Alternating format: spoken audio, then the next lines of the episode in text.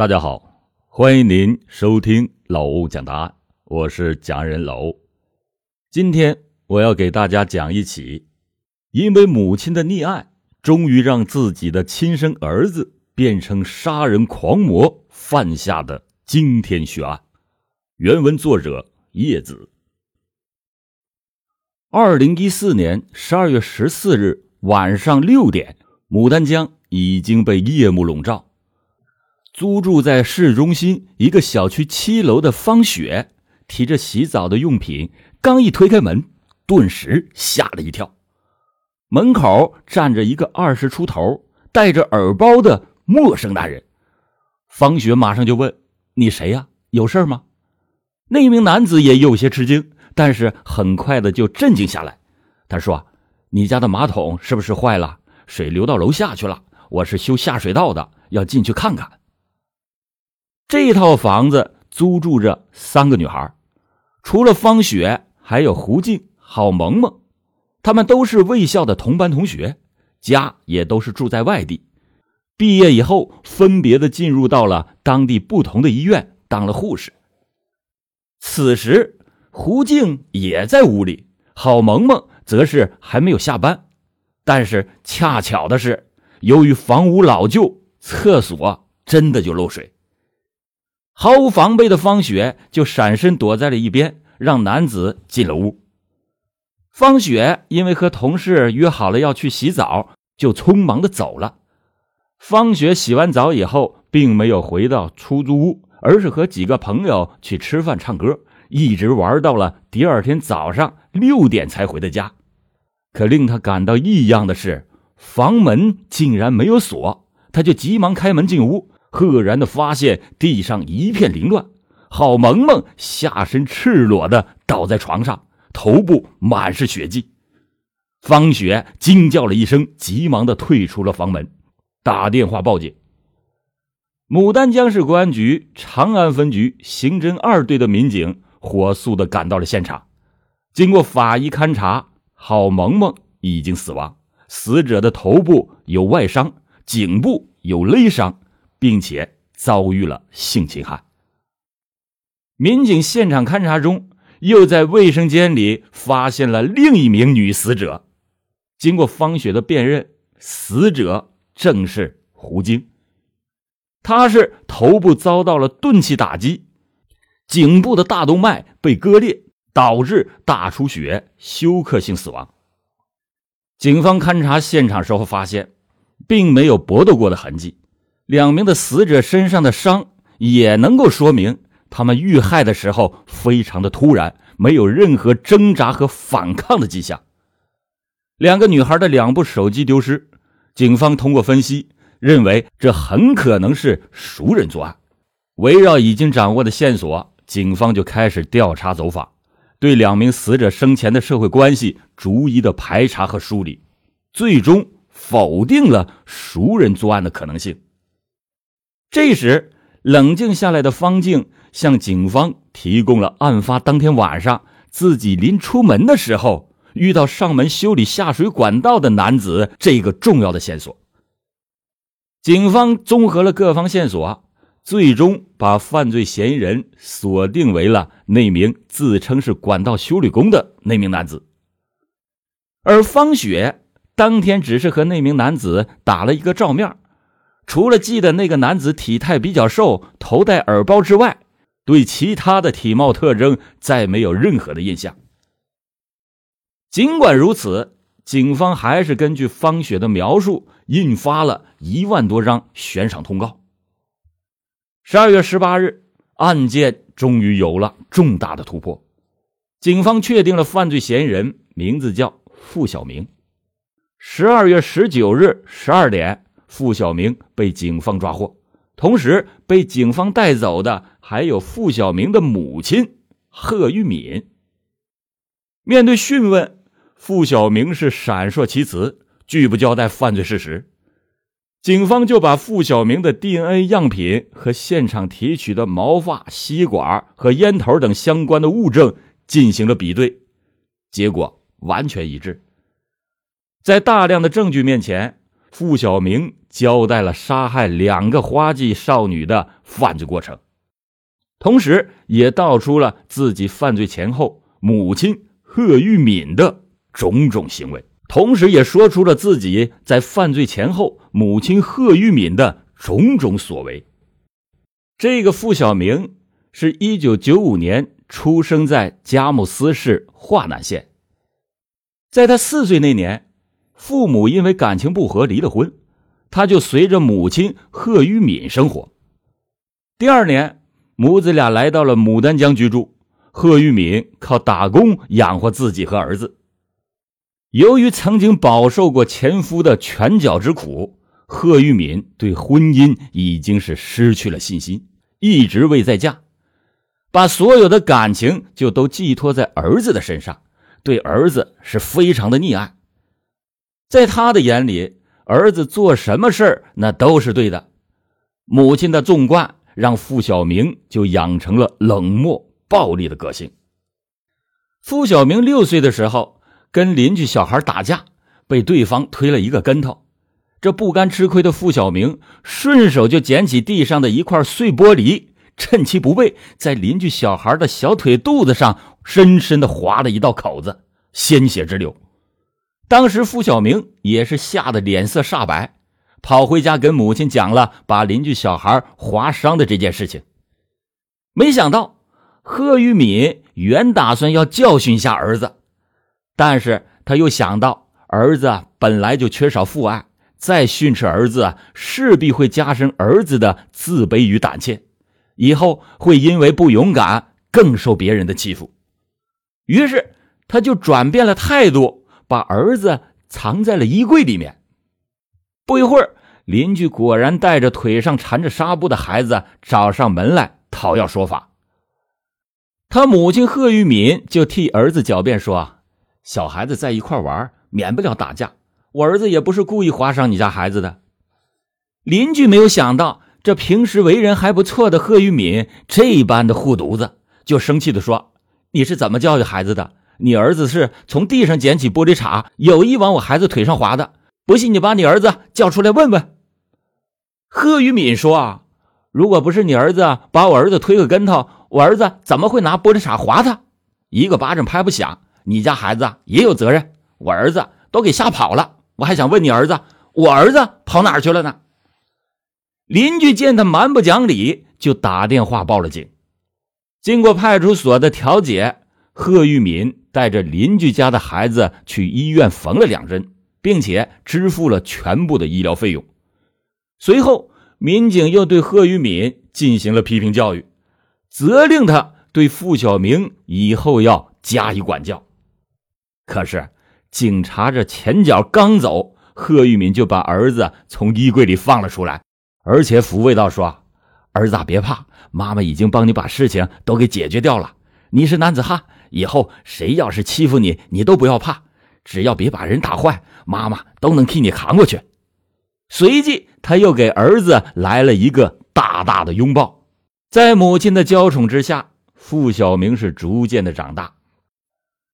二零一零年的冬天，付小明已经到了初二。有一天，天降大雪，学校组织学生课间扫雪，付小明就借口身体不舒服。留在了教室，他留在教室也闲着没事就逐个翻同学的书桌。忽然，他在同学林峰的书桌里面发现了一张二十元的钱币，他就顺手把这二十元钱揣进了自己的衣兜里。扫完雪回到教室，林峰发现书桌里的二十元钱丢了，他想只有付小明一个人留在教室里，就怀疑付小明。偷了他的钱，付小明开始是死不承认。身体比付小明壮实的林峰便强行的翻了他的衣兜，果然翻出了自己丢失的那二十元钱。尽管丑行败露，但是付小明毫无悔意，他辩称说：“啊钱是我自己捡的，不是偷的。”班主任老师把付小明叫到了办公室。对他进行了批评教育，没想到这付小明非但是听不进老师的话，还出言不逊的顶撞了老师。老师当时就生气了，他推搡了付小明一把，让他把家长赶快请来。付小明也是恼羞成怒，竟然打了老师一拳，随即又举起了窗台上的花盆，朝着自己的脑袋上砸了下来。当时花盆就碎了，付小明的脸上、身上落满了花土，额头还渗出了血，他就撒泼的喊着：“老师打学生啦！”贺玉敏很快就被请到了学校，听老师说明了情况以后，贺玉敏揉着儿子被花盆砸的青肿的额头，对老师说：“先不说孩子对和错，你当老师的怎么能推搡学生呢？花盆虽然是他自己砸的，可要是真的砸坏了脑袋，我这当妈的我可怎么活？学生不好，那也是你们当老师的教育方法有问题。”老师见贺玉敏如此的不可理喻，就提醒他说：“做家长的，你不教孩子明辨是非，反而偏袒做错事的孩子，这比孩子犯错误更可怕。如果继续下去，那很危险。”贺玉敏是充耳不闻，拉住儿子的手说：“儿子，这个学校咱是没法再待下去了，走，咱转学。”母子俩随即就离开了学校。贺玉敏。就开始找人托关系给儿子运作转学的事情。在等待转学的日子里，付小明在家一刻是也坐不住，从早到晚，除了吃饭睡觉，几乎都是在外面玩，不是去网吧，就是去游戏厅，玩的是不亦乐乎。一个月以后，付小明才到另一所学校去就读。随着母亲无度的溺爱，付小明。变得是越来越骄横，自以为是，容不得有人说他半句。由于沉迷上网，他经常逃课。傅玉敏也意识到了这逃学上网一定会耽误儿子的前程，便苦口婆心的劝儿子要好好的上学。可是付小明当面答应了，到了学校却把书包一扔，又跑去上网吧了。贺玉敏也是很无奈。二零一一年七月的一天上午，贺玉敏路过了七星街的时候，透过一家网吧的窗户，忽然就看见儿子正在里面上网。他是想进去把儿子拽出来，可是又怕儿子难堪，只得作罢。中午，付小明回家吃午饭，贺玉敏就说起了看见他在网吧里面的这件事情，竟然越说是越激动，随口就骂了儿子几句。他骂完儿子之后，就去厨房刷碗。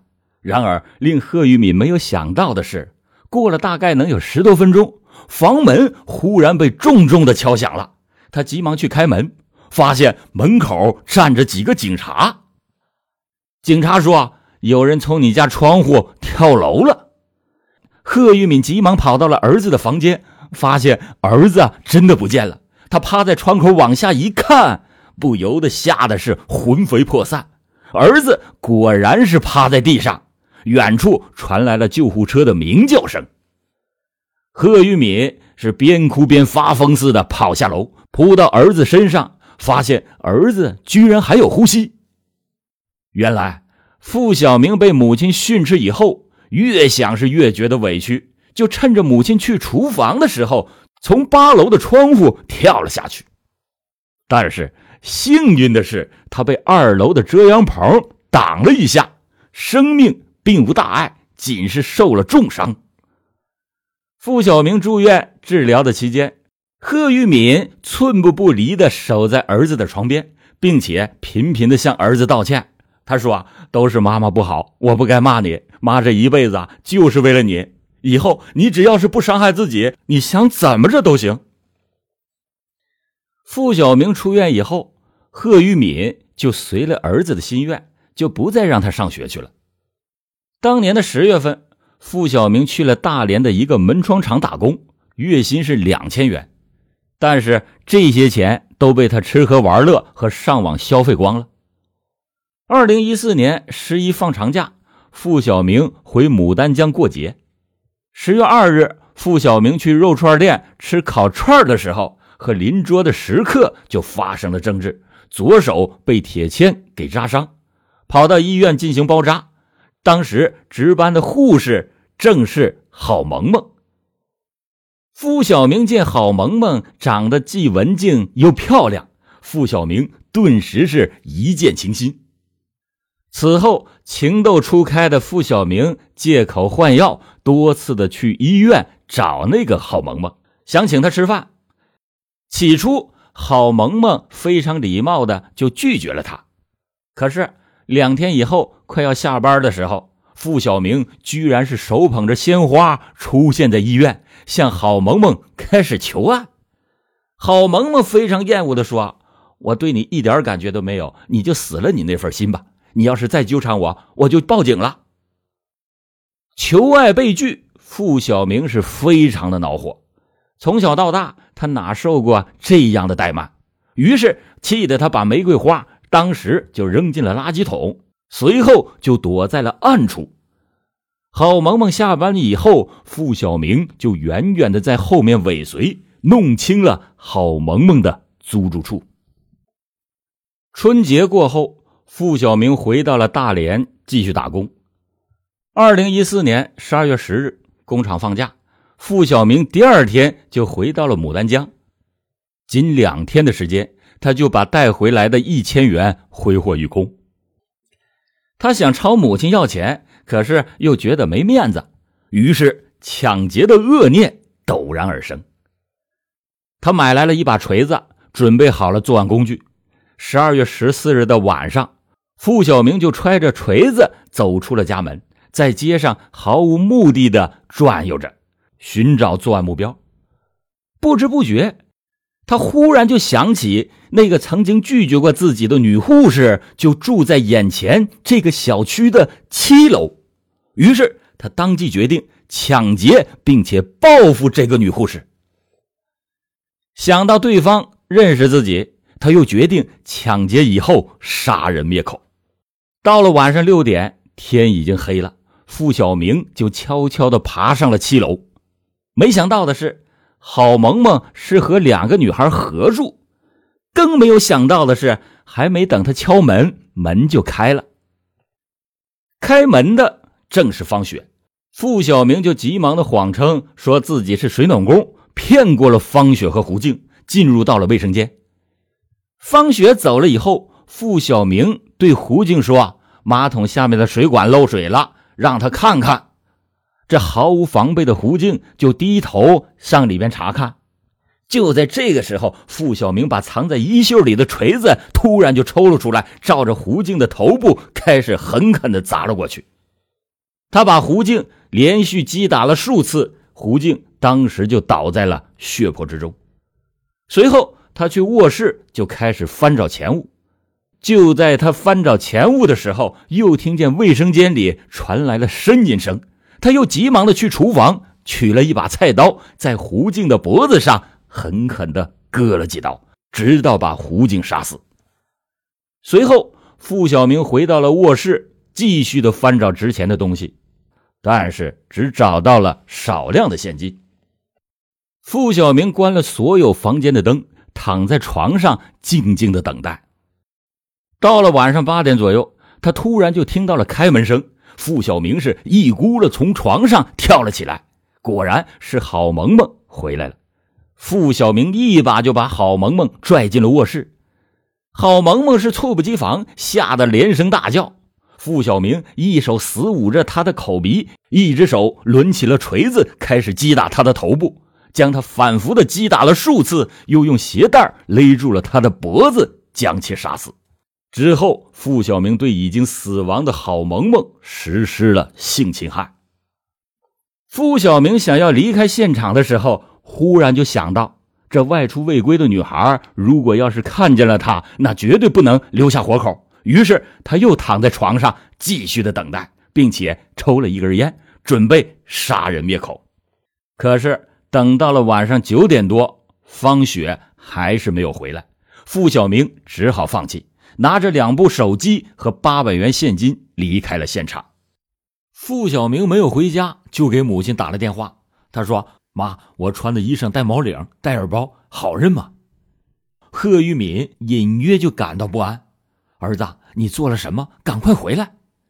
付小明回家以后，贺玉敏见他衣服上有血迹，急忙让他把衣服脱了下来。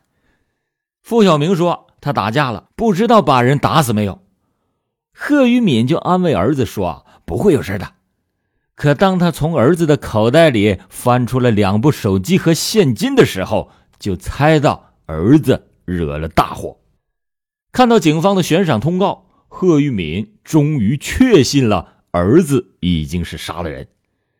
他劝儿子赶快出去躲一躲，可是付小明却说。我哪儿都不去，悬赏公告上又没有我的照片，他们哪有那么容易抓住我？付小明就像往常一样上网和在街上游荡，而贺玉敏则找来了姐姐和外甥商量如何帮助儿子逃避法律的制裁，并且把儿子作案时候穿的衣裳和抢来的手机拿到了荒郊野外销毁。十二月十九日，当警察找上门的时候。贺玉敏知道儿子的末日来到了，而他和姐姐、外甥等人也因涉嫌包庇、毁灭证据罪被同时刑事拘留。在看守所，贺玉敏还想为儿子揽罪，而付小明终于是开始悔悟。他对办案民警说：“我妈对我很好，但是我不会感激她。”当我小时候犯错的时候，哪怕她骂我一顿，我也不至于走到今天这步。二零一五年十一前夕，牡丹江市中级人民法院开庭审理了付小明故意杀人案。在庭上，付小明、贺玉敏以及其姐姐、外甥等人都表现出极大的悔意。然而，法不容情，等待他们的必将是法律的严惩。好了，感谢您今天收听老欧讲答案。更多精彩故事，请搜索关注微信公众号“老欧故事会”。老欧讲大案，警示迷途者，唤醒梦中人。